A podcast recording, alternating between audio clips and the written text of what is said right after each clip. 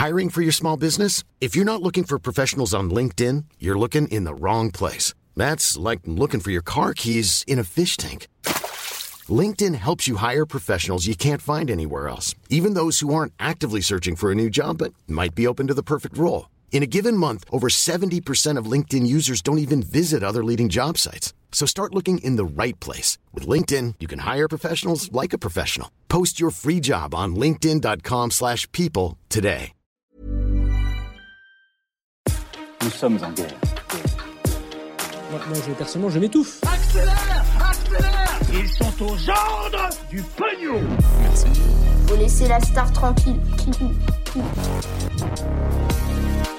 Salut, c'est Hugo, j'espère que vous allez bien. Gros programme, comme chaque jour, on est parti pour un nouveau résumé de l'actualité en moins de 10 minutes. Allez, on commence rapidement avec un premier sujet qui concerne la vaccination, un sujet assez euh, sérieux en l'occurrence. Certains pays, dont la France, empêchent d'autres États, des pays euh, plus pauvres, de produire des vaccins contre le coronavirus. En fait, quand un laboratoire produit un vaccin, il peut euh, déposer un brevet, donc un droit de propriété, qui interdit à d'autres structures et d'autres laboratoires de reproduire et de produire en fait ce vaccin. En l'occurrence, les brevets, il y en a pour les vaccins, mais il y en a pour euh, plein d'autres choses. Et en gros, ça garantit au créateur que son innovation, sa création ne va pas être copiée, ce qui l'encourage à créer puisque il sait qu'il aura un retour sur investissement si jamais il fait une découverte. En gros, l'idée c'est de dire, euh, vous avez travaillé pour faire une découverte importante et faire une innovation, vous allez déposer un brevet dessus et comme ça, ça protège ce que vous aurez fait sur cette innovation. Ce qu'il faut savoir par contre, c'est qu'il existe un certain nombre d'exceptions qui permettent de lever, donc de mettre fin à ces brevets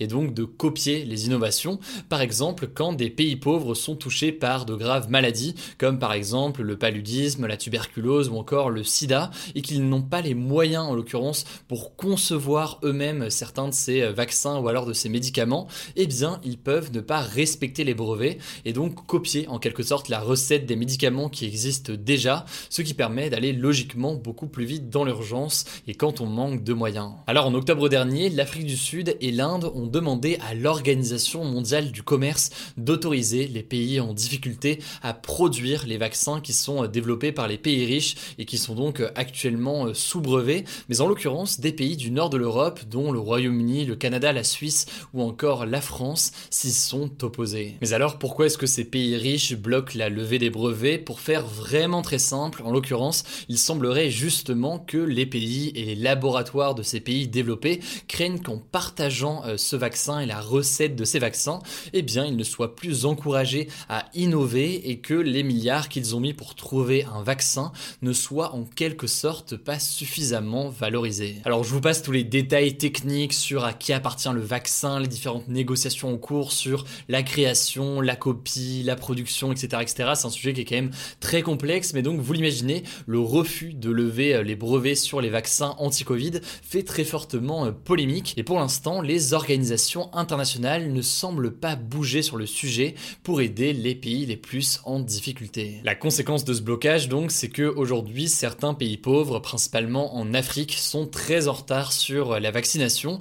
On en avait déjà parlé, il y a un dispositif appelé COVAX qui est développé par l'Organisation mondiale de la santé qui est censé aider ces pays pauvres et leur fournir gratuitement des vaccins. Le truc c'est que ce programme, qui est financé d'ailleurs notamment par euh, les pays riches, accumule beaucoup de retard ces derniers jours. A noter au passage en l'occurrence que la vaccination semble progresser euh, en France. Environ 14% de la population française a été euh, vaccinée ou a reçu au moins une dose du vaccin. Le Stade de France a été transformé aujourd'hui en centre de vaccination géant pour vacciner près de 10 000 personnes par semaine. Sept hôpitaux militaires ont également commencé à vacciner. On verra donc si euh, tout ça va permettre à la France d'accélérer sa vaccination dans les jours à venir. Allez, on continue avec le sujet du jour. Le président russe Vladimir Poutine peut désormais rester à la tête de la Russie jusqu'en 2036. En fait, ce week-end, Vladimir Poutine a signé une loi qui l'autorise à faire plus de deux mandats consécutifs de président, donc d'être élu plus de deux fois d'affilée comme président, ce qui n'est normalement pas autorisé en Russie. Alors cette loi, elle est nouvelle, mais en l'occurrence, faut savoir que c'est pas la première fois que Vladimir Poutine atteint la limite de deux mandats de président et qu'il trouve une solution pour rester en poste au-delà. En 2008 par exemple, après deux mandats de 4 ans en tant que président de la Russie, et eh bien pour rester au pouvoir, il avait mis Medvedev candidat à la présidentielle, lui était devenu ensuite le premier ministre de Medvedev, il avait fait ça pendant 4 ans, avant ensuite donc de retourner en 2012 en tant que président de la Russie lui-même. Bref, pour faire simple, Vladimir Poutine est à la tête de la Russie depuis 2000, il aurait dû quitter le pouvoir là en 2024, mais avec cette nouvelle loi qu'il a signée euh, cette semaine, il pourra donc faire deux mandats de 6 ans supplémentaires et donc potentiellement rester au pouvoir jusqu'à ses 83-84 ans jusqu'en 2036. Alors évidemment pour ça, faut qu'il soit réélu à chaque fois, mais en l'occurrence c'est pas forcément un problème puisqu'il est quand même populaire aujourd'hui. Plus de 60% des Russes le soutiennent selon les derniers sondages qui ont été cités notamment par le média Le Monde. Par ailleurs, il faut savoir que Vladimir Poutine est accusé d'avoir éliminé toute concurrence politique en Russie en réduisant au silence les médias indépendants et ses opposants politiques. L'exemple parfait actuellement, évidemment, c'est l'opposant au pouvoir russe Alexei Navalny, qui est emprisonné depuis le 20 février 2021. Bref, vous l'aurez compris, Vladimir Poutine semble bien déterminé à s'accrocher au pouvoir, mais aussi, et c'est important de noter, à éviter la case prison, puisque cette nouvelle loi prévoit aussi une immunité à vie pour lui et pour tous les ex-présidents russes, alors qu'il est accusé de corruption et de réduire au silence l'opposition aujourd'hui, logiquement ça l'arrange plutôt bien d'être immunisé et de pouvoir dans tous les cas éviter la prison. Allez, comme chaque jour, on est parti pour un résumé de l'actualité en bref et on commence avec ce premier sujet en France. Beaucoup d'élèves n'ont pas pu suivre les cours en ligne aujourd'hui à cause de différents bugs et ce alors que l'école à la maison reprenait aujourd'hui. En gros, ce matin, plusieurs plateformes comme par exemple le site du CNED qui fait des cours par correspondance étaient inaccessibles selon le ministre de l'Éducation nationale Jean-Michel Blanquer.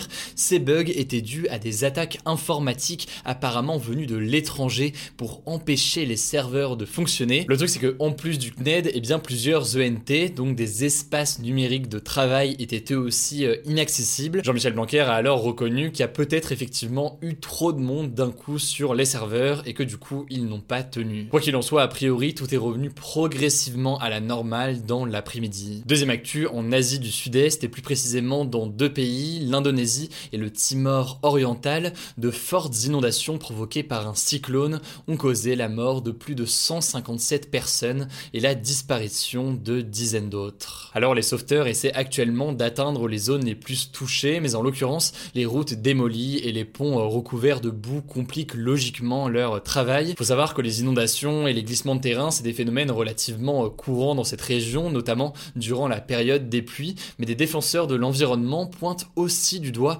la déforestation dans la région, une déforestation qui en fait va favoriser ces catastrophe en aggravant le problème. Au passage, on vous parlait hier de ministres accusés d'avoir dîné dans des chics restos clandestins en plein confinement. Et eh bien en l'occurrence, il y a du nouveau. Aujourd'hui, on a eu droit à une prise de parole de Pierre-Jean Chalençon, soupçonné d'être l'un des organisateurs de ces chics dîners. Il a affirmé tout simplement que ces dîners étaient un énorme poisson d'avril, et ce alors que des images du M6 montraient pourtant leur organisation la semaine dernière. Par ailleurs, quelques plus tard, la Société des journalistes des JT de M6, dans un communiqué, affirme que plusieurs sources leur ont confirmé la présence d'au moins un ministre à l'un de ces dîners. Bref, cette affaire ne semble pas finie, on vous tient au courant dans les jours à venir.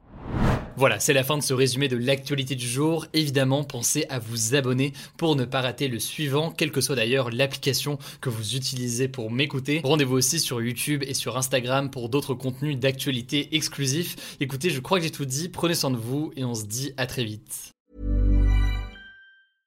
Mom deserves the best, and there's no better place to shop for Mother's Day than Whole Foods Market. They're your destination for unbeatable savings, from premium gifts to show-stopping flowers and irresistible desserts. Start by saving 33% with Prime on all body care and candles. Then get a 15-stem bunch of tulips for just $9.99 each with Prime. Round out Mom's menu with festive rosé, irresistible berry chantilly cake, and more special treats. Come celebrate Mother's Day at Whole Foods Market.